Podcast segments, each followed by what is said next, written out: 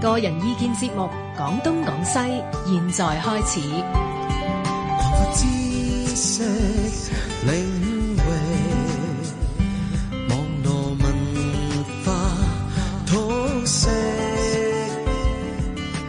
，free as the wind。廣東廣西，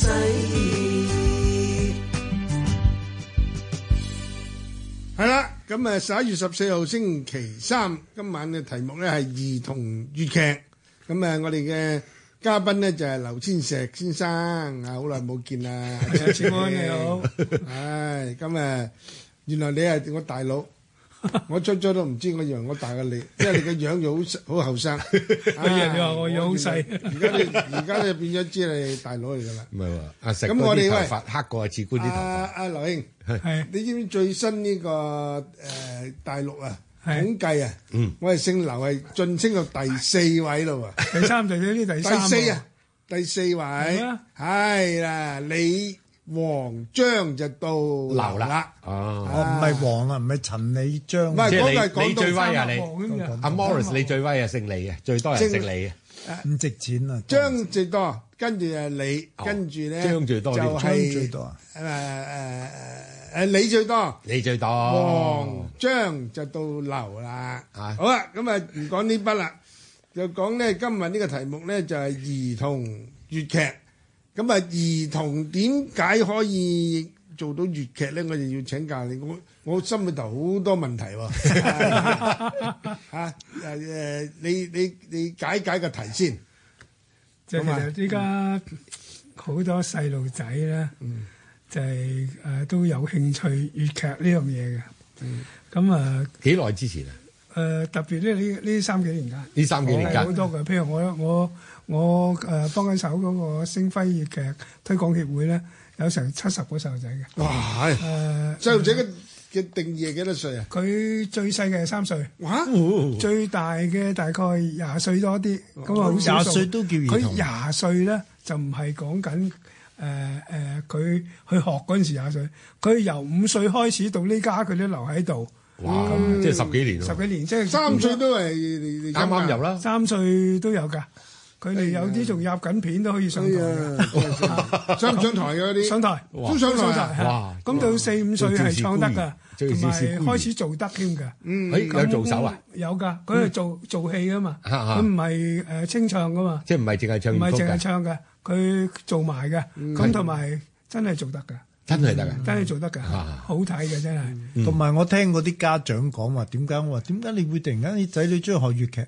佢話因為佢哋難忘咯，整個造型啊，即哦，係好中意嗰啲靚 啊，哦係冇人中意唱男音嘅，因 為男音 係乞衣啊嘛，佢啊乞衣咁啊，啊，咁啊唔係，咁啊變咗咧粵劇就話靚喎，對啲細路仔，佢有啲細路仔咧，佢係因為佢覺得靚嚟係有嘅，係但係有啲就覺得誒、呃做粵劇係誒、呃、覺得有趣嘅有嘅，哦有啲覺得做粵劇誒誒、呃呃做譬如小武嗰啲咁，佢、覺得威武有嘅，有啲覺得做小生佢好誒温文有禮嘅又有嘅，咁佢個總總之各個興興趣都誒、呃有不同嘅原因。咁當然你粵劇因為佢包含好多嘢啦，頭先係你你話好靚嘅，咁可能因為個服裝，因為個化妝，嗯誒佢誒覺得佢好聽嘅，因為誒嗰啲音樂係咪？覺覺得佢嗰、個嗯誒誒點樣威武又點樣瀟灑，可能有戲嘅內容，嗯咁佢、又即係各色其色咯。咁咁我想問石哥咧，好多時譬如成人粵劇就女人扮男人啦，咁兒童粵劇通常啲女仔會唔會扮翻男仔定唔使㗎啦？個個都高音㗎啦有，都有都有，即係一樣有反串，有反轉，一樣有反轉反轉嘅。咁倒轉男仔反轉女仔多唔多咧？還定少都似啦啲，但係都有嘅，但係少。咁啊，女仔反串男仔嘅都多嘅。嗯，咁咁係咪做翻即係成年人嗰啲粵劇嘅劇目㗎？做翻成年人啲粵劇，咁有啲個講法係咁樣啊。點解你細路仔做成人，因為個理解有幾多咧？係啊係啊，我就想問呢個問題，係啊，但係誒、呃我覺得係咁樣，因為你粵劇細路仔學粵劇，佢除咗話佢嘅興趣，佢中意唔中意，仲有一個傳承嘅責任喺度嘅。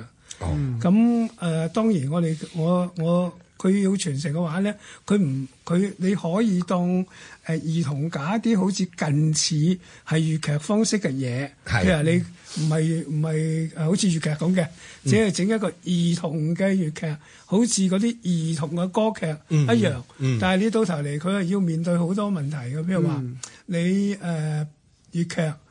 嘅男嘅要勒個水沙嘅，佢先帶到個冠嘅。佢帶個冠係要好重嘅，係佢着係個戲服咧又面有件有件棉衲仔嘅，女嘅咧又要呃誒但要誒騙子啊，咁面嗰條線嗯黐騙子 黐騙子。黐線咁佢呢啲嘅嘢咧，你話啊好啦，因為細路仔，我哋搞啲兒童嘅嘢俾佢，係咁又唔需要做呢啲嘢都得，冇都可以㗎。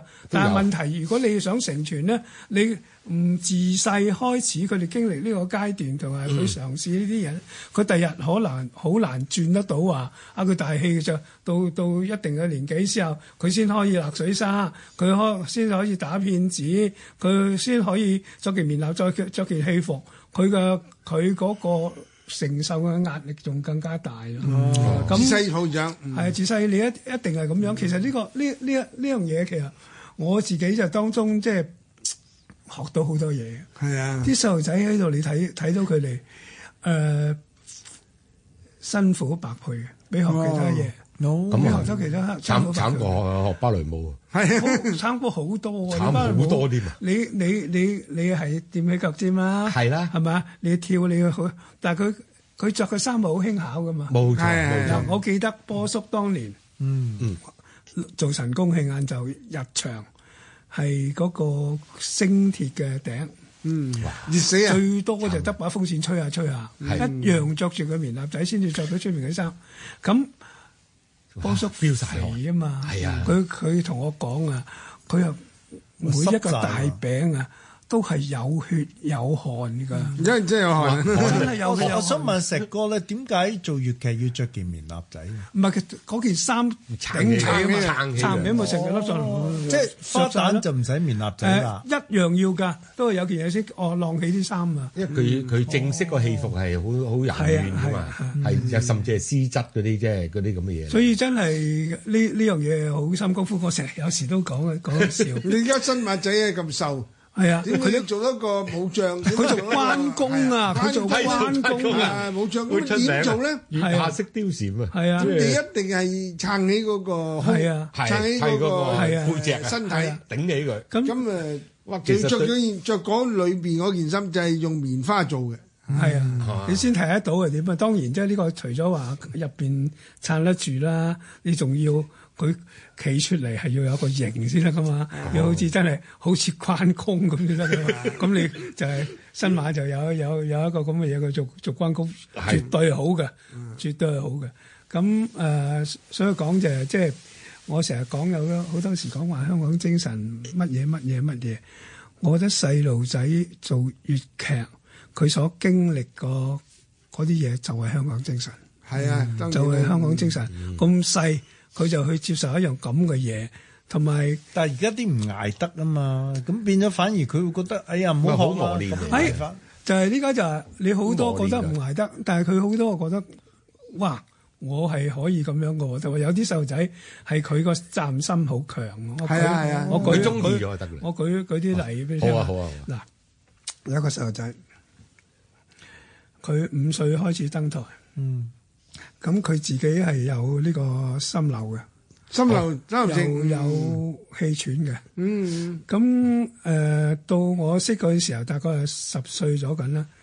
佢十二三歲做鐘馗，哦，啊咁你中男仔你知道定佢生男女仔仔啊男仔做鐘馗，你又嗰做啲鐘馗衫後邊又整整整個兜咁兜住個大籮柚咁咁啊，咁誒誒誒，佢拍造型照，咁拍造型照咧，我哋借一個嗰啲誒影樓啊，嗯，咁影樓通常就唔會一大班人去去一齊影㗎，咁啊、但係我哋咧嗰個誒呢、個劇目咧就人多嘅喎。嗯，就成成誒成廿幾個，咁啊、再加加埋啲阿媽，嗯再加埋做咩劇目啊啲嗰次鍾馗中葵教會會，咁然後咧就跟住就可能仲有一啲咧誒誒啲佣人啊，咁喺度啲啲女佣啊，咁喺度，咁啊成間加埋 嗰啲就幾十人喺度，咁啊焗到暈啊嘛，嗰啲佢着晒啲咁嘅衫，咁就不斷地流汗，不斷地喘氣，佢阿媽咧揸住把風扇咧就去吹住佢。嗯吹住佢，咁然後佢不停去喘，咁個媽就去去喊晒啦，唔個仔咁梗係樣啦嗯佢話：你頂唔頂得順啊？頂唔順你除衫啦，唔好啦，唔好影啦咁。費事佢講暈句乜低啊嘢咧？佢講嗯句乜嘢咧？佢就話：如果我今日拍做完紙都頂唔住，我聽日點出台？係啦，啊，嗯真係好嘢。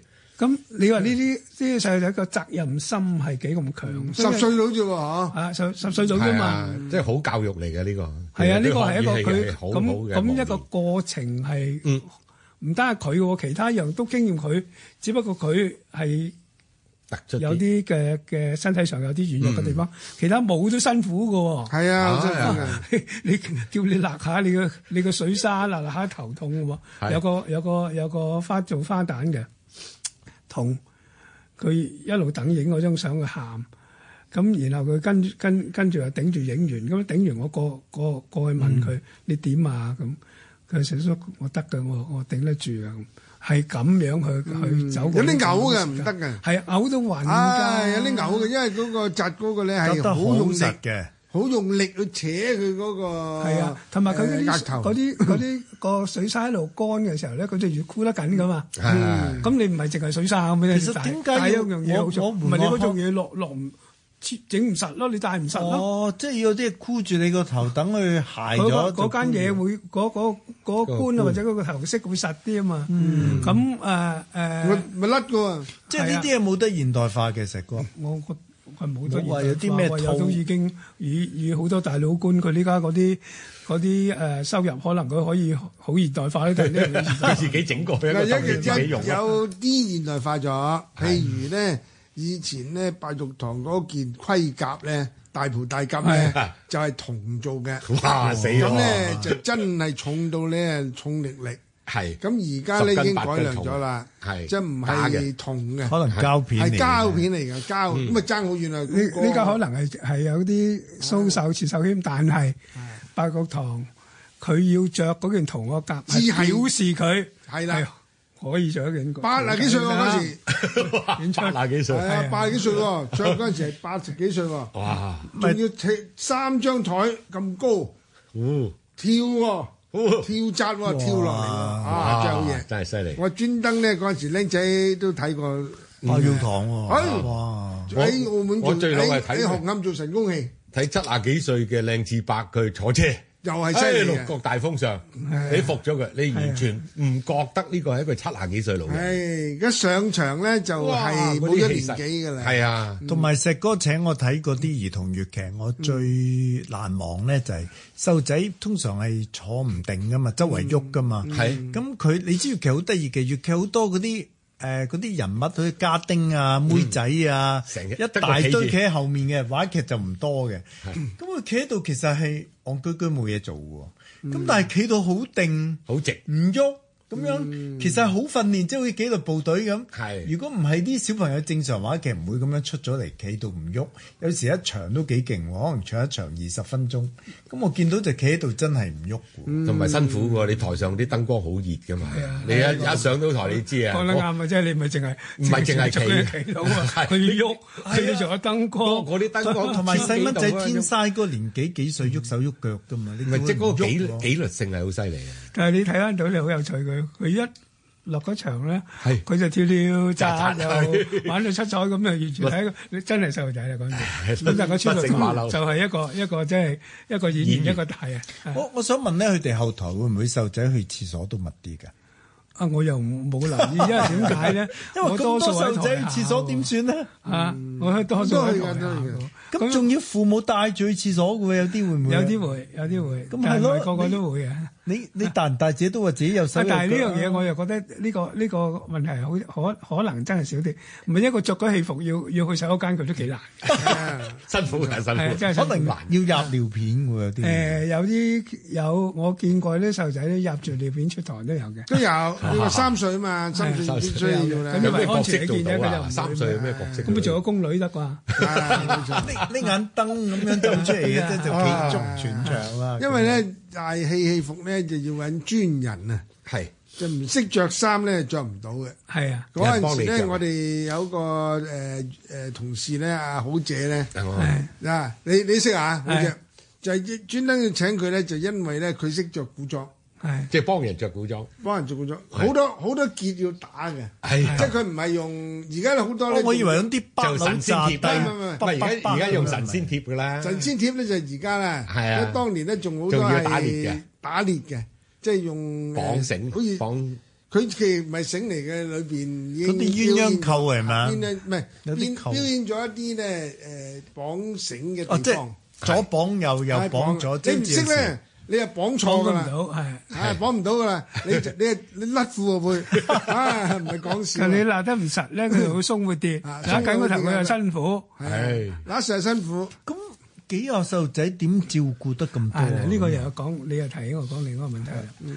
因為咧就你做大戲咧，大人係自己幫自己化下妝係㗎嘛啊。係細路仔又唔識咁，佢揸支筆點畫 啫？係咪？一定係揾人幫手化妝。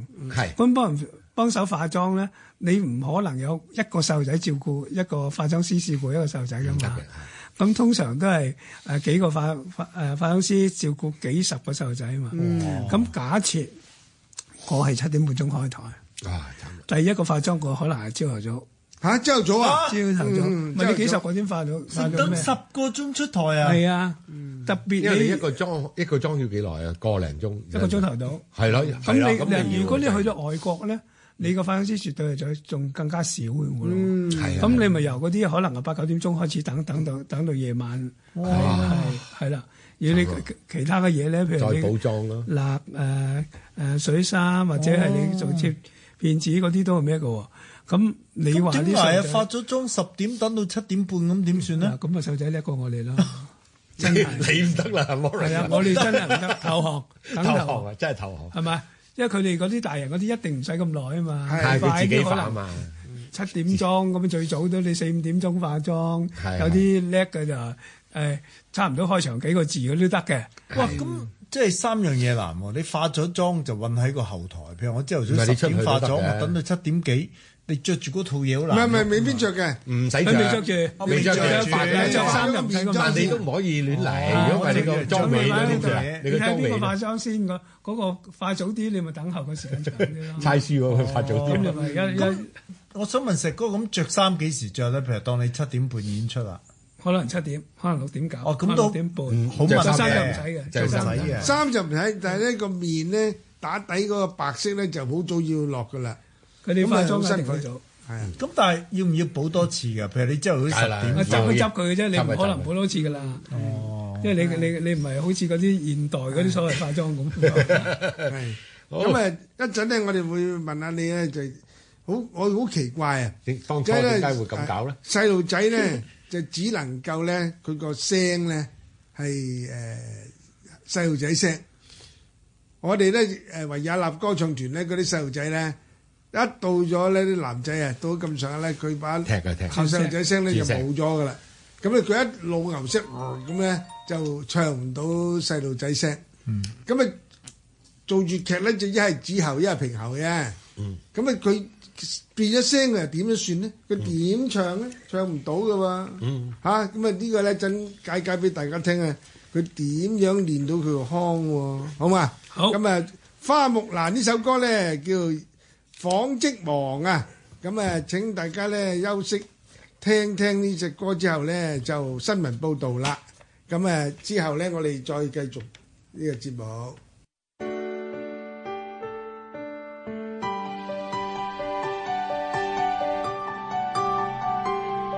星期一至五晚上十一點至凌晨一點，香港電台第一台。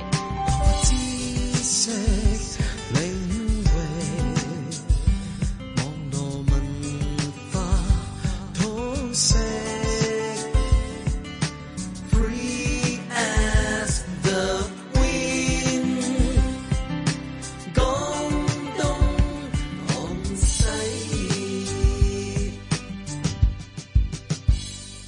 咁誒今晚咧嘅題目就係兒童粵劇。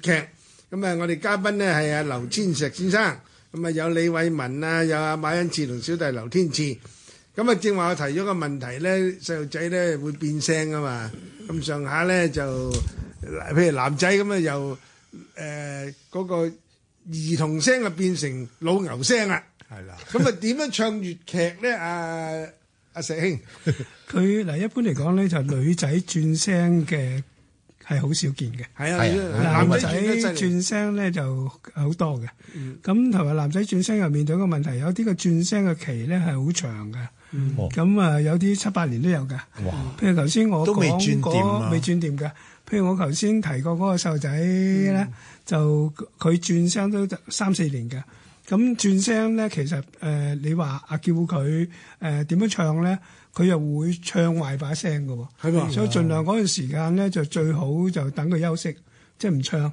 咁好啦，咁佢中意做大戲點咧？咁咁我真係唯有揀啲角色咧，佢唔使點唱嘅， 啊可能淨係口白冇打嘅。口白，哦咁有㗎，哦有㗎，有啲角色係咁樣嘅。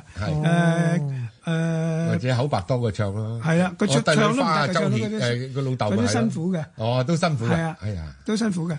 咁因為做但係你你佢如果唱壞咗把聲，佢第日佢就再唱唔到㗎嘛。係啊係啊咁誒好彩，我頭先講嗰個細路仔，即係話話佢做中葵嗰個細路仔咧，佢就中意音樂。嗯，咁佢就誒二胡、小提琴、高胡都都 OK 嘅得嗯，都得。咁佢就變咗呢度做咗個粵劇嘅，佢哋嗰個嗰個誒兒童粵劇嗰個音樂嘅頭架。哦，做頭家，嗯咁就又過呢段時間咧，就變咗就唔使咁辛苦啦，即係有亦都有啲嗯有得參與有啲有得參與。咁佢佢自己就好恨再做戲嘅喎。等咁啊要我等想問下石哥咧，譬係如我睇兒童話劇，我發覺兒童大部劇啊嘛啊兒童係誒粵劇，大部分小朋友嗰把聲都唔係好穩定嘅。我想問係因為其實個水準有時細路仔未去到成年人嗰種水準，所以好似走音走音之間，定解細路仔個聲質佢本質係唔穩定嘅？誒呃嗱，佢細個咧就誒唔穩定嘅情況咧，係即係其其實有幾普遍嘅。嗯但係坦白講，即係誒誒星輝呢班細路仔咧，係算係喺當穩定當中嘅，咁穩定嘅多嘅。嗯但係呢咁個穩唔穩定係同個聲質有冇關係啊？定其實唔係嘅，係個唱唔唱到穩定嘅問題。唔係，其其實就關係好多樣嘢哦啦。知道佢聽嘅時候，嗯佢個耳靈唔靈敏啦。哦咁誒誒，究竟佢唱，當然有一樣嘢就係佢越細嘅時候，佢唱嘅經驗咪越少，嗯唱嘅歷練係越少，咁越越唱得多，一定係嘅呢啲所係以工個當 key 藝術。就好似成日唔係好到，唔係好到係啦咁嚇。咁但係大體上佢哋開聲都係到嗰個 key 嗯嘅，到嗰個 key。咁越大佢就開始越穩定啲。我所謂大唔係要求到到到到十二三歲，佢其實佢可能八九歲已經好穩定，把聲好穩定。好穩定啦。咁誒、呃然後但係誒、呃你提到講唱方面咧，就誒、呃其實做粵劇最緊要就係佢有冇戲。係咪係？嗯 即係如果你做誒、呃因為你個唔唔係誒，你供細路仔一定唔夠嘅，特別呢家啲細路仔，平時嘅功課多，係嗯佢能夠出嚟學嘅咧，就可能係禮拜六、禮拜日，係哦喎練功少時間，練功少，同埋每佢功次一練定幾唔耐夠啊？嘅石哥佢哋要誒、幾個鐘頭。哇！咁佢做戲嘅時候咧，嗰段時間就排戲用嘅時間多。咁佢佢個個長處係乜咧？長處就係加佢又冇戲啦。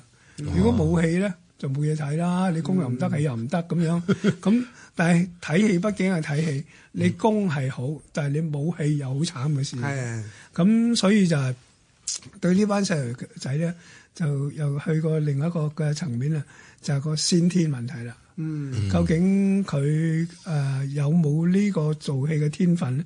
其實做天分我都問過細路仔咩叫天分啊？究竟係咪啊？定咗我學到翻嚟咧，個天分係學唔到嘅，哦，個天分上本身天俾係佢嘅，與生俱來。係即係即係佢未見過啲嘢，點會識咧？係啊佢係啊嚇佢佢佢佢會做某一個情節嘅時候，佢會喊咧，佢就流眼淚。你你梗唔明㗎，我未試過噶嘛。係係嚇譬如盧冇呢個安經驗，係冇呢個經驗，但係與生俱來好緊要咯，我覺得。即係誒誒，好、多人講，即係呢個就係先即講噶啦。即係你你做一個做藝術嘅人，八成係天分，八二成成係努力嘅，嗯二成係努力嘅。佢你點努力點好，但係你冇天分冇得嗯呢個即係難啊啱啱嘅。難啊！編劇導演咁都即係係如果睇到天分，就叫人唔好嘥時間，你冇乜天分嘅。啊，咁唔係，咁呢家我哋唔係要要求求佢佢 個做個大都老官啊嘛係啊，佢喺呢段時間佢有有佢咪做某一啲角色啦，係嘛？佢咪你知道其實就係你嗰個老師或者你嗰個誒負責嗰個導演嘅人知道每人嘅長處係乜啦。嗯。咁誒，譬如我舉個例，每個細路仔嘅吸收能力。或者佢個天分都唔同嘅。咁、你唔可以話我要求所有嘅細路仔都能夠做同一樣嘢。咁佢、只有可以話呢個睇到呢、個小朋友可以吸收能力又強啲，我俾多啲嘢俾你。嗯咁你如果你吸收到呢度，咁我就停住喺呢度。係咁啊，又你又多啲，我又再加多啲嘢俾你。嗯，咁佢就令到每一個人都係可以量才用啊。哦咁呢個呢樣嘢係好緊好緊要嘅嚟咯，即係你做唔到小姐，就做丫鬟咯。係啊，唔係做啱還都可以做好嘅喎，係啊，梗係啦啱啱啱，當然啦因為你你每一個角色識裏做紅邊，娘花環咯，係啊，譬如你你有有好啲叫多梅香王啊嘛，專做梅香。有有啲叫做呢個誒誒誒黃飛王呢樣，飛王，專奸做黃妃飛你有王啦係，係啊。間飛都有。你每一個角色，主要就係你真係好認真嚟接受呢個角色，如你係能夠演好呢個角色，你可係真係可以，你你係可以出人頭地嘅喎，一樣。絕對係。啊但但佢細路仔點捉摸一啲角色咧？係啦即係我又知想問你呢個問題係係啊，啊啊你譬佢如你做帝女花咁，你各你又種未家經務歷過，又冇七情六欲，咁你點表佢達？生活咧就都冇唔呢啲係嘢㗎呢嘛個年代。係佢啊，嗰個經驗咧，佢見到嘅嘢咧，又唔係呢啲咁樣嘅複雜感情。係係咁咧誒，譬如話睇粵劇咧，又唔多粵劇裏邊好多咧係中間嘅人物。咁係誒講孝都死啦，係啊孝又傑 咧，忠孝忠個忠忠孝仲難兩個字都死咧。係啊咁啊，愛情又死 喎？點解咧？因為你就算係公子小姐，係咁你都要係有感情噶嘛。我我睇嗰個粵劇尤 其難，嗰個阿姐做過唔知叫張乜乜，佢係講咧個老公咧就俾個奸人害，嗯咁個老公咧就接咗呢個女仔張玉咪橋，係啊萬就歲殺咗佢老公就攞去作為自己老婆，係啊係啊咁佢就。誒誒、委屈求全，其實係適當時候報復，咁、啊於是又會變臉，係又會啊繼續同呢個新老公呢個咧嗌嗌係笨我笨個屋主寫過呢個劇。張玉橋係咩？唉，呢個就你屋係主係邊個啊簡又文寫嘅，哦，簡又文咧就係近時啊咧，搞清史嗰個去誒太平天國史啊，太平天國子，唉文出學名大啊家。佢同你分一間屋住，唔係啊定，咩直情屋租佢間屋住啊！你租佢啊斯他佛道二號啊！哦咁有錢㗎呢個人唉梗大把係錢。啦，大學問家佢嚟係嘅，大學問家，又係粵曲王，又係粵曲王，萬世流芳張學橋就係係啊係佢啊寫噶啦，哦，咁佢嗰陣時為興趣寫噶咯， 絕對係係咩年代？四幾定五誒幾？戰打仗嘅時候，哦戰後做嘅呢誒度方言分方言方言分借因為好，我覺得唔啱細路仔做。佢首先係老公俾個敵人殺死，係跟住佢扮愛敵人，跟住就真正愛上咗敵人喎。係啊，哦，呢個你呢點解細路個仔斯德哥爾摩症候群，哦呢個呢個可能抄西洋歌劇喎，係啊係啊唉點做咧？呢 啲一個方面咧就誒，華嗯家立你都有唔會道理揀㗎嘛呢啲戲俾佢做啦。 第二，你亦但都但唔摩會文你揀呢睇個過做，啊你咪第睇過二啊我細哋唔人會俾一我睇過大人對做長劇俾佢，係係嗰啲人物嘅性格複雜到佢咁嘅，咁麻煩搞唔掂啊啦搞唔掂啦我諗咁搞唔掂係啊，可能到細路佢一定程度先啊得。咁但係做啲但係你就話啦，簡單啲如果簡單喎啲嗰啲誒，或者唔係做咁長，係咁做做做誒折子戲一一節得唔得咧？嗯我覺得得㗎喎，因為我頭先講過啊啊嘛得得得，有啲係與生俱來啊嘛。係咁誒誒誒，與生俱來咩意思咧？就係有啲佢佢唔係佢生活入邊嘅嘢嚟，或者係唔係佢經歷嘅嘢嚟嘅。係咁佢就係佢有好敏鋭地，佢喺佢個誒演出嘅時候，佢佢可以感受演咁犀利表達出嚟嘅。咁犀利咁所以佢哋有一時我哋我我就問啲細路仔，係我就話粵劇誒、呃你做大戲有咩意思咧？咁樣，嗯佢話佢表達自己。哦，咁叻佢叻啊！自己咁叻咁佢有啲就話俾佢聽，佢就話基本上呢家嗰個嘅生活啊，或者個學習咧係比較單調嘅，係佢又可嗯淨係讀書以演劇係豐富咗佢個生活嘅。係咁誒呢刺啲激唔上係場我去講嘅喎，係啊我去問佢佢話俾我聽嘅喎。哦係，咁呢個佢幾好歲啊？呢個啊誒呃一個九歲。哦，呀，哇，咁叻啊！好厲害，好三犀利年班啫喎， 係啊，哦咁有有佢做戲做得好好嘅，咁、然後咧佢我我又我又我又問問佢問佢一樣嘢，我就話你點解誒誒會做到出嚟咧？咁佢佢話其中一個原一個原因咧就係呢家做緊其實係我哋即係世代傳落嚟嘅古仔啊。係哇，咁呢啲同咁有我哋歷史嗰個嘅嗰個嘅誒誒，可能同我哋嗰個流緊嘅血液係係一樣咧。嗱呢句我加 嘅，呢個我加嘅。佢佢哋唔熟悉，但係呢啲係我哋祖宗嘅古仔嚟嘅，傳落嚟嘅古仔。所以就要佢哋嗰講個潛意識都識做㗎。係有潛意識佢嘅用意去去表達呢樣嘢。哦咁啊誒，第二樣咧，佢哋誒敏鋭嘅，嗯佢話相當敏鋭嘅佢哋。咁對觀察一啲嘢同埋去感受一啲嘢咧，嗯係往往比我哋強嘅，所以亦都可以話比大人強啊！比大人強嘅。係咩因為佢哋一但係我張白紙咁啊哦，嘛，吸收嘅嘢誒佢話吸收咗比我哋嘅多嗯快嘅。啊！問石哥，譬如細路仔做粵劇咧，究竟教佢係嗰個老師係示範啦，定一話係純粹教佢個方法叫佢體會？冇理論，講噶咯噃。定一話唱一 句嗱，你跟我咁唱啦司，機啊，我個表情係咁啦，係係一種模仿定係一種你體？係講咗不同嘅細路仔嘅處境。有啲咧就係咁樣嘅，你要示範，佢要係睇；有啲咧就佢舉一反三嘅，我一講一次就識噶啦。咁係啦犀利啊！啊咁講個唔係嗰個感情世講個天界。分啊嘛。咁你係可以嘛播翻啲舊嘢俾佢睇唔睇咯？啊都得唔㗎，都得㗎啊㗎，即係佢或者佢未睇過佢做，佢可能個敏鋭仲大過你個，佢張白紙嚟㗎嘛，係佢吸收嘅能力係強好多㗎。係同埋你記住一樣嘢，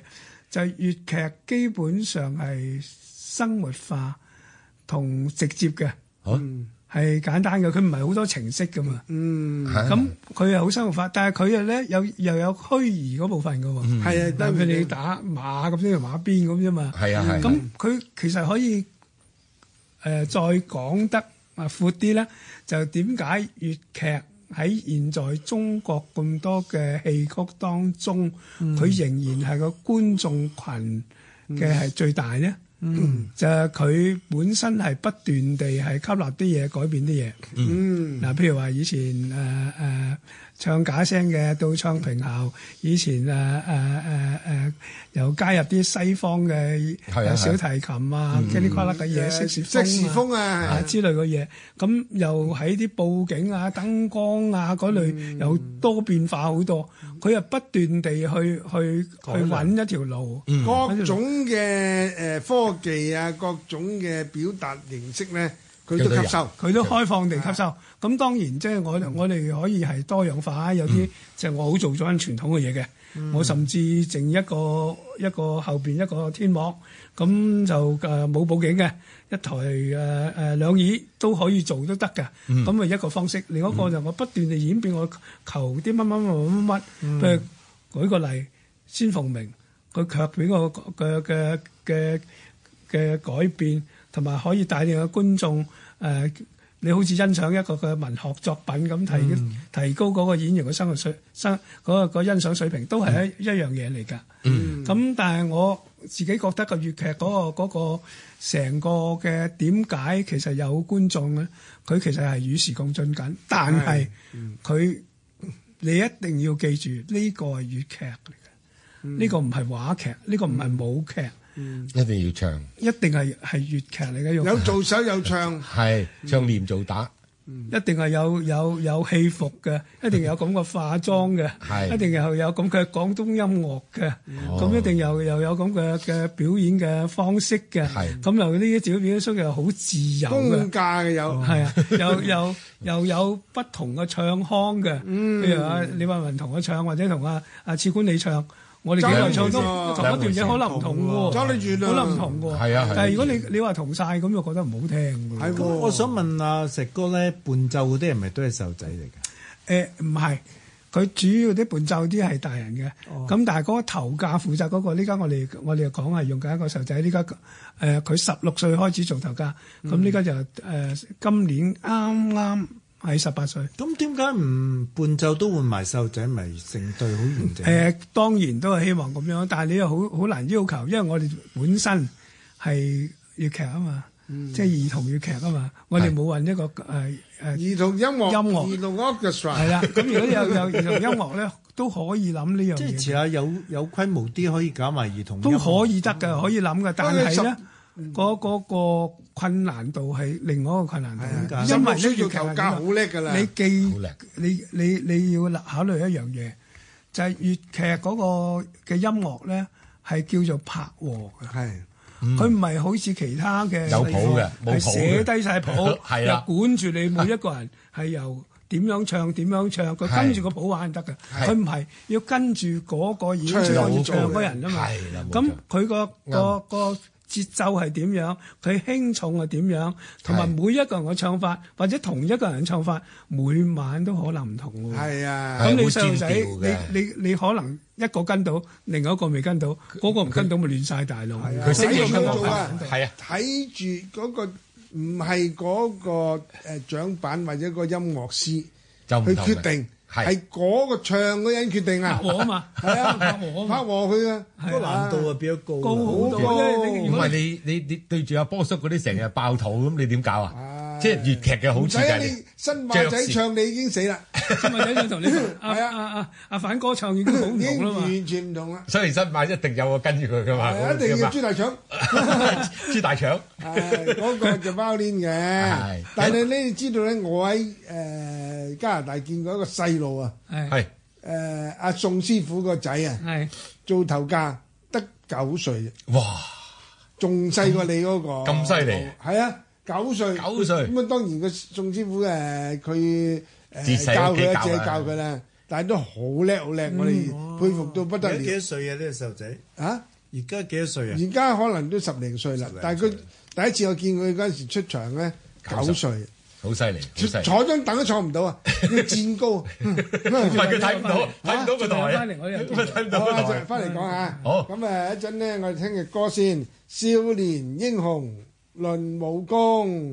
咁啊，聽完之後咧，新聞報道啦。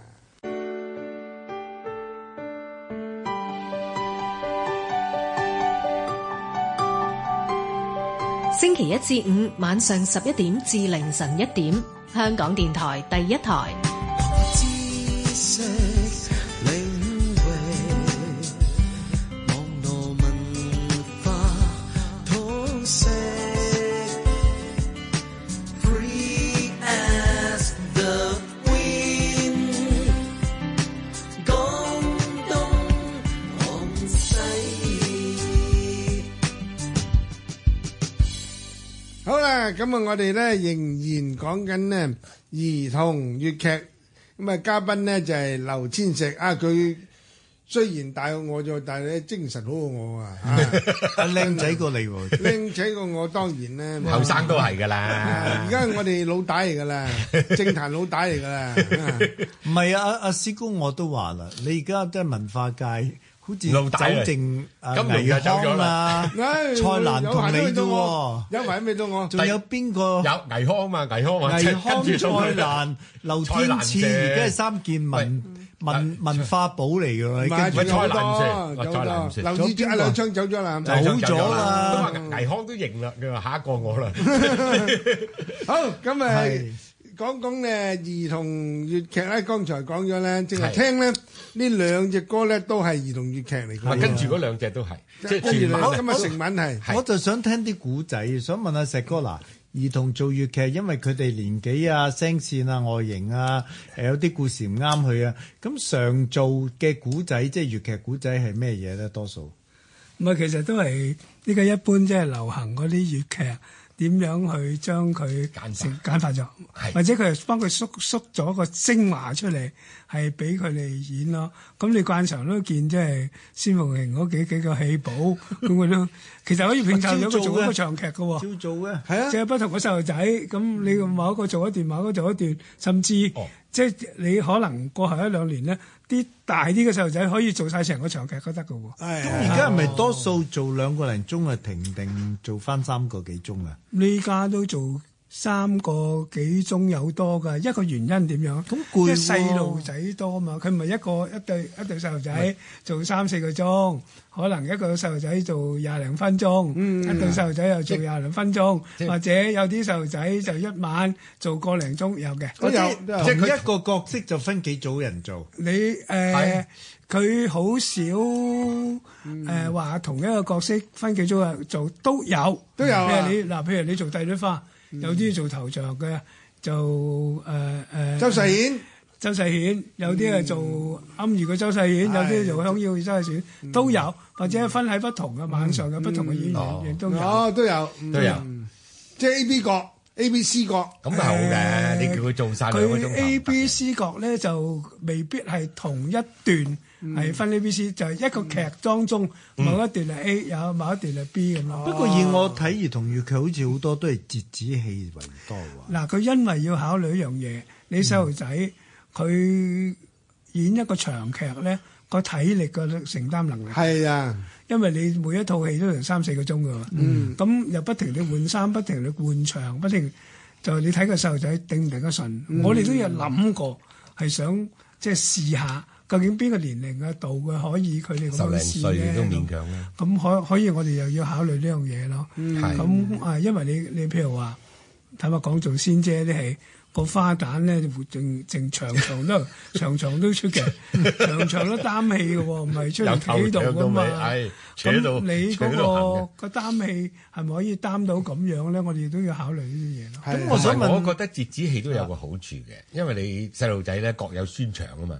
係咁你有啲文戲好啲嘅，我俾佢做一套；有啲武打可能好啲嘅，Ờ, 有我就冇武打戲嘅？啊有有有㗎 à? Dạ. 啊有 Ừ. 㗎，係咯打乜咁你嘢？打咩戲啊？譬如話嗱，譬如話呢、呃個誒誒誒薛丁呃有山啊啲打唔家打星嗰啲戲咪有咯，武重有冇啊啊？狄青嗰啲狄青咪有咯，咯，係啊重誒武武松咪有咯，係咯係咯，武松打掂嗰啲咪有咯。係啊，佢誒亦有啲嗱，譬如話誒、最近我哋會頭先鍾馗都有啲打戲，有啲或者佢唔係叫做打戲，係或者係嗰啲動作戲動作戲都好。楊門女將嗰啲又打大誒，右輪，邊女將又有做過又打㗎，啦。係係啊呢啲呢啲係啱祖做國啊，嘅人多啊嘛，咁角色多啊，但係頭先你提過，因為嗰啲細路仔成六七十個啊嘛，係咁你個個有得出場過人一定有啲，機會俾佢哋出場先得。嚇唔係嗯因為亂改事實上有一樣嘢咧，就係細路仔係需要被肯定嘅，佢、一定要佢喺個同觀眾嘅接觸裏邊係得到觀眾嗰個嘅評價，當然最好係欣賞啦，嗯最好有掌聲啦，呢、個對佢係一個鼓勵嚟㗎。你應該有㗎係嘛？有誒有我睇過，即係好唔好都好啦，即係因為細路仔可愛啊嘛。係啊佢做到走音唔記得唔台緊要詞，都大會家都拍爛手掌。係 啊佢嗱，佢或者你覺得有誒、呃走音，有做錯，但係有一樣嘢咧，佢哋個執生能力係好強。好過大大添。嗱，我舉個例，誒、五歲做做香腰，哇！小朋友，咁啊，然後跟住就你記得有一段香腰就係將砒霜放落葡萄上咯，係咁。要加個然後色字佢落嗰、個嗰個唔係啊，佢要攞個砒霜出嚟嘅時候，發覺嗰個道具未冇入到喺佢 嘅身，去哎呀陰公啊！佢就照拎出嚟，照做，係照乜照掉。咁呢個執生能力好強，好嘢好嘢，即係係嘛當默劇有時咁做，某個情況， 佢個咪唔知做乜跌咗，都要哎呀佢會照做。揾機會去入翻場，整翻個咪出嚟，去繼續嗰個戲冇受影響。呢、個我覺得其實係一個好好係好好嘅嘅訓訓練嚟㗎，啱唔啱好好嘅訓練嚟㗎。即係佢即係唔好驚先不慌首先不忙，係啊佢唔會唔會亂晒龍，唔會喺度哇咁樣喊起上嚟都得嘅喎， 哇咁細個佢係嘛五歲嘅喎但佢可以有個有個適應嘅能力喺度，佢可以執生嘅能力。咁我覺得咁呢個師傅有冇教咧？之前嗱，如果呢個呢教執生啦，教唔係到啊呢個唔知會唔會幾時會發生，幾時唔發生，你停咗佢咪 仲死係嘛？佢成日都記住千變哇萬化個情況嗱，係啊跌咗咪就減，咁樣咧就係啊，都記減唔。到㗎嘛冇㗎記唔到咁你㗎仲死啦，佢就成日哎呀，我會唔會跌咪 咧？咁石哥有冇試過啲外籍嘅香港小朋友都學粵劇啊？誒喺我哋呢班小朋友當中就未有嘅。冇話外籍嘅，你暫時我哋呢呢班小朋友，但係我哋都覺得誒、呃、可以嘅歡迎㗎。就係我知道咧，有啲譬如喺誒誒海外嘅，佢哋由細到大都識講英文嘅啫。咁佢、有學佢就有嘅，嗯都有。係啊。唱英語我哋有即係土生係啊，閉我哋校同佢閉哋一母校齊做都有嘅，英語粵劇啦。啊咁誒、呃我哋都試過誒、呃有啲英語粵劇係可以唱啊，可以做，係啊係啊但係我就唔主張咁樣嘅。咁係啊誒、好有好過難一次聽，啊！唔係，因為我咁樣睇，因為有有一啲我哋表演俾啊嗰啲外賓睇，嗯咁有時有有一次就要求係咪做一個英語呃劇英語粵劇咧？咁我知道之後，我我話唔得咯，佢細路仔可以做，其真係實都話你字幕都唔使唔唱係，因為話你去到外國睇意大利歌劇，你會唔會因為唔識聽叫佢佢唱廣東話？唔會唔會啊嘛。咁佢係有個感染力，唔係單真係淨係聽到聽唔到，係係佢個演出裏邊都可以感染你噶嘛。同埋語言同個音樂係唔可以亂溝嘅。係咁你咁啊，You touch me, I touch you 咁啊，哦，唔佢係，試過喺五六十年代咧，都有有啲英語粵劇嘅。有啊有我啊，覺得好難聽啊！有有有呢個就話啊嘛係另外一樣嘢係啦啊，另外一樣嘢啦，廢校咪最難中意啦聽另外一件事係。但係我覺得如果你係俾外賓係係冇口睇啊，咁你話誒想要求誒佢哋上英語粵劇，令嗰啲人可以聽到佢唱乜，我覺得就不 必啦，係嘛？咁另外一你種攞嚟去玩下咧，係咁啊我覺得又我哋玩嘅可啫以。但係如果你話表演，因為佢哋唔識聽，所以我要改改唱英文，或者佢唔識聽改誒用法文，冇咁我咁覺得唔冇咁啊唔係同埋即係啊同埋冇必要我咪我而咁家咯聽緊啲科技嗰啲話已經有一種嘢產品啊，嗯只不過因為貴啊，你帶咗佢咧，佢竟然即刻識得翻譯㗎。係。而家都有哦係嗯係啊，唔使揾字幕嘅，佢自己識得聽㗎啦。咁咧帶咗佢上聽意大利歌劇，佢即刻譯俾你聽，係有好犀嘅利。唔會唱出嚟㗎，但但係唔好聽唔㗎。唱嘅譯但嘅係啫英唔係咁，你咪即係仲聽唔到佢唱咩？係咪英先文都有個問題嘅，係點解呢？因為咧唱我哋廣東話咧係就唔得有嘅，唱唔到嘅，平上去入啊，係起碼八個八九個九個音，音但係咧英語咧就冇三個音啫，係得三個啫。佢做來講來講去英文咧都係三個音，啱係啊冇入聲，冇入啊冇嘅，冇咁所以咧佢又冇去聲冇陰平就陽平，係嗰啲陰陽聲嘅，係咁所以咧就唱起上嚟比較 flat 啊，係平淡啲。反而我自己覺得咧，粵劇如 果能夠配到廣東誒、呃普通話咧，反而對推廣有幫助。你意都思唔得佢㗎所講誒，即國語係係咩意思啊香腰變咗有普通話版，唔係即係又係似咪官京方問劇題咯。有有帝女花㗎，係啊不過嗰個表演個風格同埋嗰個唔同啫嘛。佢唱詞都唔要溝改得嘅唔你係覺得佢有啲唱詞都要改啊，佢入聲字唔得啊我嘛舉個例聽啊，啊啊 Morris，啊你你知道咧，當年咧文化大革命咧，就得係樣板戲樣板戲得嗰 幾套，七套七套，咁啊樣板戲咧有廣東話嘅喎，哦係各有粵劇各嘅有地方粵劇嘅言，喎係，有白毛女嘅喎，啊但係唱翻嗰個嗰首唱歌，翻廣東話嘅白毛女，但係好一聽唱廣東話白毛女咧就唔好聽嘅 啦，就唔過癮嘅啦唔。該嘅。行唔慣嘅，行啲步路咧都係跟翻你行嗰京劇七步就行嗰七步噶啦，你唔好整多步 啊！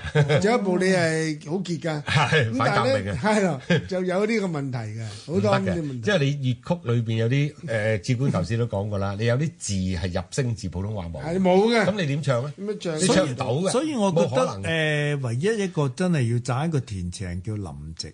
阿林夕咧，嗯佢同一首歌咧，佢填普通話、填粵語，其實唔係一樣嘅。但係佢捉到個精神，佢一首歌咧，嗯咁呢個流行曲佢一就 OK 齊嘅嗯發揮到。咁無論你個普通話版同個粵都語爭版啲嘅都好聽。都爭啲嘅。你流行曲，流行曲就第一容易啲啦，你幾分鐘嘅嘢。咁啊我我我又我又想提另外一樣嘢咧，譬如你講誒粵劇，嗯誒可唔可以帶入啲普通話咧？我唔講帶帶唔帶入普通話，嗯譬如你粵劇，基本上係生活化啊嘛。咁你個口白你唔好講個唱段啦，嗯個口白變咗做普通話化嘅字啊啦。 嗱，就冇晒嗰啲味道是什麼啊？咁你就暈低一 陣係陣，啊，得啊。係嘛？而家你講用用大陸式嘅誒白話，都都暈一陣 陣啦。唔係佢大陸有興有人一段時間有個講法係咁樣啊嘛，上邊啲劇本咧係要審批嘛，審批嗰啲人咧係係可能係呃想講國語嘅北方人係想啊講國語，咁嗰啲俾佢睇嘅口白嘅時候，咪要寫普通話嘅口白啦，係啊這係是啊什麼啊？咁佢到演出嘅時候，佢又要跟住咁樣啊嘛。哦係啊咁佢咪變咗呢個好唔好唔生活化，啊即係你唔會咁講。我同你傾偈，我哋話乜嘢嘢啊？佢係乜嘢東西啊？乜嘢東西什麼東西就這知是啫什麼啊？係啊，同埋嗰啲廣東俗語又講唔到啦，你個講唔到啦鹹濕㗎咁啊，萌生就大鑊 啦。文塞仲難啦，鹹濕你就你可好以色情翻。㗎。 咁但係我我跟住想問石哥嗱，觀眾反應觀眾中意睇咩劇多咧？其實誒、冇所謂到細路仔做戲咧，好細嗰要求好啲低咧，佢哋就要求佢哋趣，佢佢哋欣賞佢哋係趣，欣賞佢哋係趣致啊嘅，趣字嗯係嘛？做大嘅咧，就要求佢哋係精緻。精字哦，咁呢樣三字嘢就係佢哋嗰個個個觀眾嘅要求，嗯就佢你做咩戲都好，佢就真係你覺得取自細個咪好玩咯，係嘛？哦佢咪好開心啦。我覺得睇兒童粵粵劇有一個好好緊要嘅嘢嗯咧，就係你嗰晚係你歡樂嘅一晚。歡樂佢你你你嗯咩戲你都係去去欣賞乜都好，佢要開心啊，係係嘛？見到細路仔咁當然佢喊完之後，佢都覺得開心，因為佢覺得得啦可能精彩啊嘛。 係係啱嘛？啱可能佢喂佢你頭先你話好多蝦碌，佢覺得個趣致啊 嘛，係嘛？冇所謂所以我覺得呢個呢有個啲行下撲 低啊咁。有㗎有㗎有㗎，你唔奇㗎，即係你你大人都會啦，佢又爬嗯鬼返佬冇手咧就有呢個仔啦啊字啦，其實叫 have fun。係分分咁啊，個分咧人其實就係 have fun 咧，唔係一定要誒真係好歡樂。係佢撲到都係一種分嚟嘅。have 係 fun 啊，係啊，係嘛？咁啊，你如果唔吃分咧，咁就就唔得嘅，唔會嘅，烏細路眉仔瞌睡 啦。咁咁睇嗰啲有幾多係細路仔，有幾多係大人？嗱，呢個你講到另外一個問題，啊嗯就其實我哋有有演出嘅細路仔，但係我哋同時咧就需要有睇戲嘅細路仔。嗯哦，傳承講緊呢兩樣嘢，一個就係個演出者嗰啲從業員嘅傳承，一個講緊呢個觀眾觀眾嘅傳承。嗱、哦我以我自己做為例，我係細個七八歲坐喺我爸爸膝頭哥睇大戲喺廣州嘅，喺廣州哦睇嘅咩呢？馬師曾紅線女，佢當年未正式翻大陸嘅，佢叫紅星粵劇團。我我哋就住喺西邊，嗯喺嗰間戲院呢，喺東邊，叫東樂戲院。哦喺邊度嘅東海戲院？喺東山區咁滯嘅，哇喺中山嗰啲唔知嗰嗰嗰咁你又西關大笑嗰啲啊？西關嗰嗰喺西關度去啦。咁我我同媽媽坐架嗰啲人力拉嗰啲車咧，即係黃包車。咁啊，佢先我爸爸等到七八點鐘喎，嗰間鋪收啦。咁佢佢先去去自己去，咁佢一定遲嘅。咁我由嗰陣時做做觀眾。哦，咁然後大啲咧，我就唔係坐西遊哥啦，就坐佢買一張飛俾我睇，然後跟住咧，我爸爸會問我。你你想睇邊一個嘅戲咧哇？你中意睇邊一個？我揀戲當佢。哇，咁然後咧，到咁到犀利㗎你爸爸有誒香港嘅粵劇嘅片上去做咧，當年就有兩套嘅啫。嗯一套就係仙姐同飲姐嘅《紫釵記》嗯電影，就係一套咧就係紫羅蓮啊，蓮姐同波叔嘅誒《傻佬拜壽》。哦，哦，即係嗰陣我都拜壽時有有所謂叫控制嘅，唔係鋪鋪做得嘅。誒呃唔係做得㗎，到五幾年嗰陣時得兩套，得兩套得兩套藥喺上面做得嘅。咁啊結果咧我就睇七十幾次《紫釵記》。識唱睇到嗰啲片段嘅，因為佢唔係好多呢啲咁。另另外另外一套咧就係就係我都發我愁，都我都發愁都有睇啲收唔收錢㗎？定任你睇㗎收錢，但係佢好平，幾毫子啊係嘛。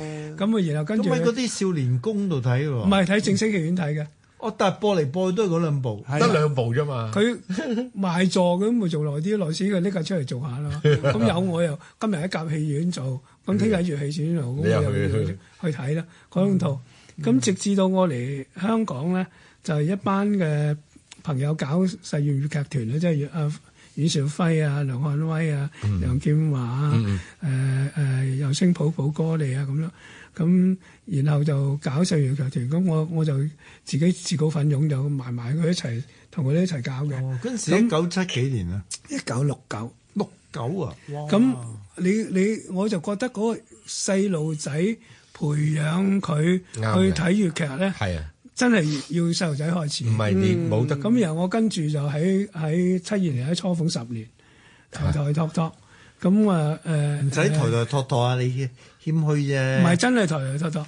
咁然後跟跟住就呢家啲細路仔劇團，咁我又喺度幫下手。咦，我唔係嗰個劇團個個個咩團長，乜都唔係㗎。我只係佢佢有啲嘢，我又我又幫下手，唔希係啊望多有啲有人睇啲佢聽啫眾嘛唔。知我介紹下，阿石哥係阿白雪仙嘅私人主任 嚟㗎，千祈唔好講，唔係絕對唔係，絕對唔係。唔係我哋曾經呢個人但係開始有少少飲大咗。出面唔係出面係唔係咁搖飲水係飲水都咁嘅，喎飲水都嗨哇嘅。哇！你係仙姐嘅私人係助理主任啦，真係。咁係咩關係咧？我又唔係好知啊。我唔知啊我你睇我睇七十幾次《紫釵記》，我係好尊敬佢，係係嘅，好聽眾係啊，忠實粉絲啊。係啊，張粉絲，好啊，啊，又聽下細路仔唱歌啊！先，又聽細路仔呢只咧，月亮姐姐就睡荷香喎，哇，咁得意啊咧，咁啊哦真係細路仔啦，啊！鬧燈時。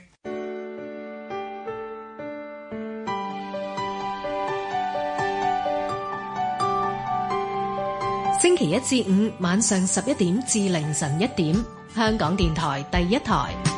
知識領域，網絡文化通識，free as the wind，廣東廣西。我有好，我哋翻返翻轉頭咧，就要講翻咧兒童粵劇啦。咁啊，今晚咧劉千石就係我哋嘉賓，咁啊有啊李偉文啊、馬恩賜同小弟劉天賜。咁剛才咧誒講咗好多咧，都係兒童粵劇嘅戲目啊啊做法咁樣。我想問一個問題咧，就係、究竟嗰啲兒童啊，如果佢要做黐須啊， 要大花面啊，或者咧要做老生啊，嚇、一樣有老角噶、啊、或者老蛋都特有噶、啊，好淡係講有啦。咁啊，佢套年紀點可以就嗰、個師傅點教到佢做到嗰個老生嘅表情啊、唱腔啊，或者佢嘅感情咧？嗱呢個講嗰個誒領悟領悟能力，同埋嗰個即係所謂我頭先成日都講，即係天分啦，即天分嚟係㗎與生俱來啦。你諗下，我哋做過六個風尚，係啊，嗰個點做六個風咧？尚嗰個公孫顯係一個女仔反串嘅。係咩？哦佢做得相當好噶，咁你做個蘇秦咧都係掛須嘅喎。係啊，係咯啊，咁其實佢哋佢佢佢哋完全冇因冇因為嗰個年齡嗰個問題咧係有誒、呃、束縛到或者冇嘅有難到佢哋嘅，我覺得反而、即係佢哋嗰個嗰、好個開心做得出嚟係。我睇佢哋做六個風尚嗰陣時係幾初期嘅，睇佢哋嘅係我自己都覺得哇似福樣字啊，寫個福字，寫個福 字寫個似模似樣。寫福字嘅。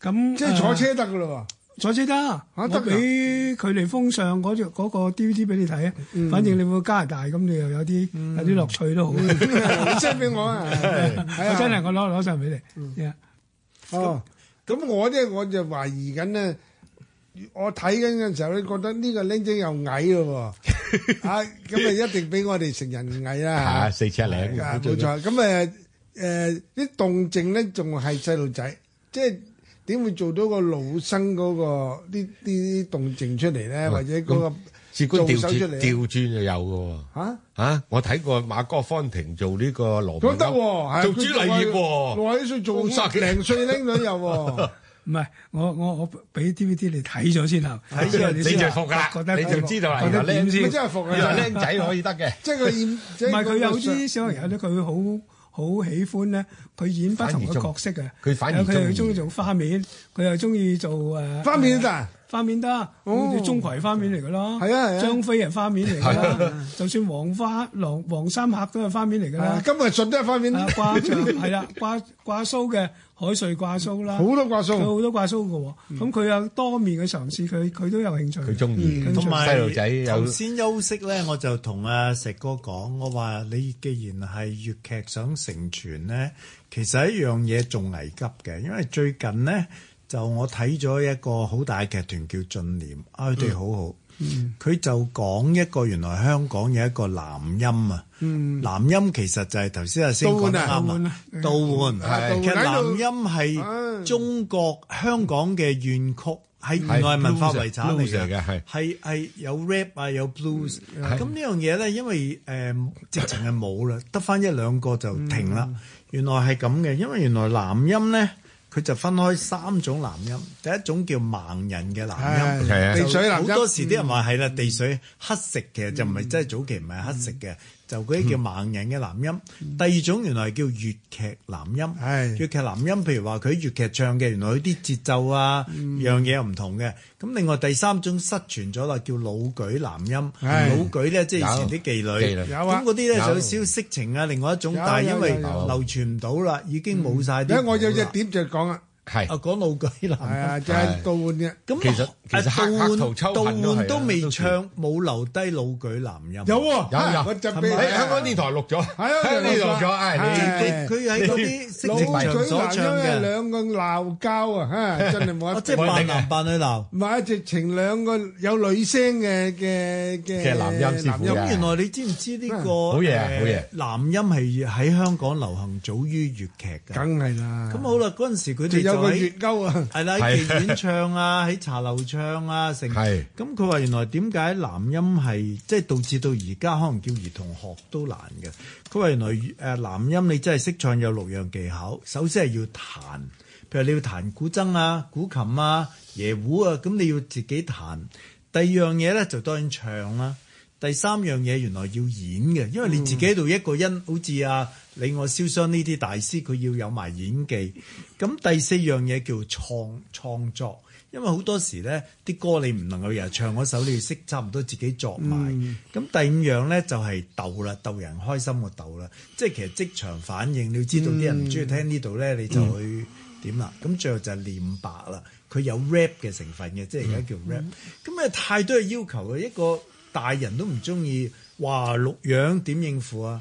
咁細路仔就仲難啦。咁但係我就同阿石哥講，真係可唔可以喺你哋個粵劇基礎下整一隊男音兒童男音團？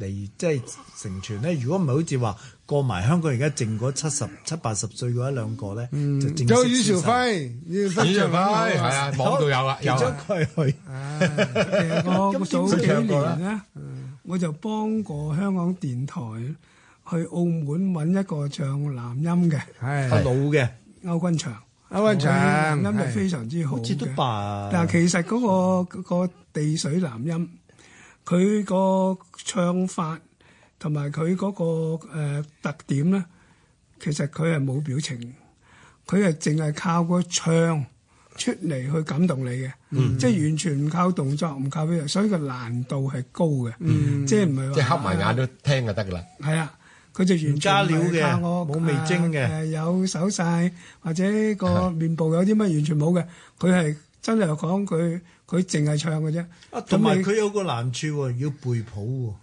咁咁佢唔似話睇住個譜嚟一路彈一路唱喎。咁基本上都唔需要 嘅，即係如果你一一啊，咪盲個都睇唔到係嘛嚇？佢嗰個係咪佢基本上嗰個唔係盲，盲嗰㗎個個個個個弱視啫，弱視啫。哦咁但係佢基本上你啲唔需要睇譜記得睇成啊㗎啦。呢家你好少，就算拍和嘅咧，就誒、呃如果你你誒、呃、歷練多啲，嗯或者你誒、呃、經驗好啲，基本上都唔需要睇我譜。都唔睇啊唔睇㗎啦到冇睇譜。咁誒、呃我哋都曾經諗過就係、整個呃小朋友誒、兒童男啊音啦呃拉椰胡唱呢、個誒誒，黑桃但係秋得個恨騰騰震都得㗎喎。係 à, 啊係係係係嘛？咁誒、呃、當然你要做到即係誒你感染人有幾強咧，可能細路仔有多少又要靠表情都未定。係一個味道呢個用淨係用唱嚟到感動人，係嗯咁得唔得咧？我未我唔知，我我我覺得可以，可以完全可以試，因為你喺粵劇入邊咧，其實好多時係有男音唱。但係石嗯有哥嘅有有嘅咁多要求，六樣要求會唔會唔啲係細路仔話我頂唔順喎？唔係有你唔啲需要咁六樣樣都做齊咁嘅唔係做六樣，我覺得唔係難度，最大難度就係係點難得過做粵劇啊！真嘅，係嘛？咁唔止你咪啊，咪你又坐喺唔度止唔做唱，唔係只只去做，仲要你孭件重衫，戴個戴個重嘅頭頭盔，係嘛？你嗰嗰嗰個唔係難度最大，問題就係你能唔能夠演出嚟嘅感動人咧？呢樣嘢真係一個考驗嚟嘅。真係即係細路仔係難咁啊啲！嘅我估真係我哋啲祖宗即係剩低好多好寶貝嘅嘢俾我哋㗎啦。係我哋點樣珍惜佢，真係點樣去去去成全佢，能夠最好就梗係可以發展到佢咁啦。咁呢個係即係我成日覺得香港冇咗粵劇，我同一個細路仔，我問佢：我話香港粵劇啊，對於香港究竟有咩拉更咧？咁佢答我點咧？佢話如果香港冇咗粵劇，香港就唔係好香港啦咁。哦咁啊，咁我覺得呢呢個係好值得我哋啲大人反省嘅，每個人即係我哋講緊嗰個本土文化，我哋有啲乜嘢咧？其實一樣就係叫粵劇嘅喎。啱啱呢個係我哋整個社會，包括你你你做官嘅，唔係做官嘅，你做從商嘅，總係你嘅香港人都有一個責任咧，你係有保存呢樣嘢落嚟嘅喎，唔係我哋真係冇乜嘢係屬剩低於㗎我喎哋自己嘅嗯喎，所以我估即係誒三更半夜我都嚟呢度咧，就話即係其實都係想大家都對成全呢樣佢唔係嘢有因為我即係你你唔唱都好啦，都緊要我睇嘅。聽到係啊啲你做做觀眾生意啊咧，佢哋又話時代淘汰，消失又消失啦，而家都冇人穿塑膠花，冇人誒原子粒收音機啦，即係真係原來香港有班人係用呢個哦角唔度緊要嘅睇唔文係化，你我覺得梗有你嘅原子粒收音機或者塑膠花呢個唔係我哋本土嘅文化嚟嘅。咁都冇所係嘛謂。？但係呢樣嘢你冇咗啊咧，你穿塑膠花，你喺其他地方可以穿到，你冇咗粵冇冇冇咗粵劇咧，係就香港你冇咗一樣嘢好緊要嘅嘢嚟啊嘛。咪咁所以呢個就係要保留粵劇，首先保留粵語先。係咁呢個呢呢個亦都係你冇人可以去取代得到嘅。我以前我喺大學讀書係，有一年間我哋係全全國學普通話，我哋所學都學普通話，但係你啲先生都學唔切嘛，點教我哋啫？看先啦，咁但咯係你另外一樣嘢喎，你喺新加坡，佢七十年代尾已已經學普通話，係啊要學普通話，即係佢哋已經睇到普通話嘅需要喺度。咁我覺得唔係需要互相排斥嘅咯，係啊即係有啲嘢係可以並存同埋可以發展得到。同埋你個文化有好多內涵，我而家開始掘落去，我覺得係非常豐富。你一個因為誒佢舊啦，老土掉咧，其實你掉咗唔都係係你可以垃圾現代化嘅，其實粵劇都係㗎，你馬師曾啊，甚至仙鳳鳴都係其實好多用咗誒、呃我哋都講㗎啦，西洋嘅編劇嘅技巧啊，即係你你係可以與時並進㗎嘛，同埋你唔一定要保留不翻過。石哥真係男音係死得㗎啦，所以舊如果受唔使擔心啊！我覺得有好多嘢 咧，係係你想佢死佢都死唔到嘅。 好難死。係咪啊？你你聽下，你你話你話涼風有信，你聽到嘅男音咧，你會唔會覺得哇呢啲嘢咁難聽喎啊你會覺得呢個清朝啊係啊呢個到而家二百幾年㗎喎，係啊係啊，都然後你睇呢個嗯唱唱嗰啲有有啲紅磡嗰啲誒呃誒誒誒歌演唱會啊，嗯都會有時會唱幾句呢啲 嘢，原來掌聲雷動㗎喎。係啊要唱所以我就唔擔心嘅。擔心一樣嘢咧就話，即係我我哋唔係淨係靠喺個演唱會去唱一兩句，我哋希望多啲人隨街能夠唱中意呢樣嘢，同埋可以係係係珍惜呢樣嘢。咁呢樣嘢先係緊要。嗱，你你諗下啦，鬼佬啲怨曲其實係十九世紀啲黑人去到美國，嗯咁就喺度唔係呢怨個係條美國命啦。粵曲啫。你有冇聽過誒、呃澳門啊葡萄牙啲花嫂啊？花嫂其實就係、又係咁就係葡萄牙嘅男音嚟而嘅啫家咧嘛。就但係人哋有生命一路遺傳落去，有人一段改良。但我哋就成日話啲嘢土咧，就係冇人去再改良去流傳，呢個就係問題啊！唔係嗰啲話佢哋土嗰啲嘛，我成日都問，喂你有冇嚟睇下 㗎？有時成日而家好講多新嘢㗎啦好好多時有啲人就話，哎呀，呢本土文化啲嘢土老我哋要土咩？又咁係你財去資，會唔會睇下咧？唔該你睇下啦 睇完先講係咪你睇下先講 啦，係咪？你連睇都唔會去睇，但係你又講又啊，你又要緊要呢樣嘢好緊要緊要，咁你緊要你自己要要去睇先得喂，㗎。啊同埋有時佢哋覺得睇到即係羞恥，我問你幾有冇睇阿陪阿嫲、阿陪阿爺去睇，即係好似要咁樣講，係唔係你自己自願去睇咯？而家就係、不過點講都好咧，即係喺喺所有中國嘅戲劇群體當中，我哋粵劇都唔失禮嘅。其實嗰個唔失禮觀眾啊，群係呢家粵劇係最多嘅係啊，最多喎。咁佢每有年冇有統計過冇十接萬個啊？近十萬、八十萬到一百萬人次啊！香港一個點解多多嘅地方，其實呢家粵劇嘅戲院香港都有㗎。新光你數唔啦，係新唔光係大會嗰堂。啲都唔夠誒實際上多。點解咧？你走去神高功戲啊山劇場啊，你就知係啦係餐餐都係都爆粵劇。唔係同埋同埋你睇嗰啲神功戲幾多？啊，神功戲又 多，另外咧，其其他咧嗰啲社區劇場、社區嘅會所，嗯即係沙田啊、葵青啊，好多時咧都係做上粵劇。粵劇而家係好多咧人去去學嘅，嗯學唱、學呢做。呢呢幾年多咗好多，呢十年同埋八我年我自己覺得有有一樣嘢就我我覺得即係每有不同嘅嘅從業員又好，不同嘅演員或者都好啦，佢哋都係試下用佢哋嘅方法嚟到點樣將粵劇承承傳落去嘅。咁我自己就話。呢個多元化係好處嘅喎，即係你唔啊好絕對限係嗯一定話啊，我一定要咁樣做先得，其他做法唔得咁樣。但係畢竟你咁多個做法當中，你歸根結底都要粵劇就係姓粵嘅。粵劇就必須係要係講用粵語唱嘅係生化嘅，係係直接嘅。你離開呢樣嘢咧，就咁唔係話唔得。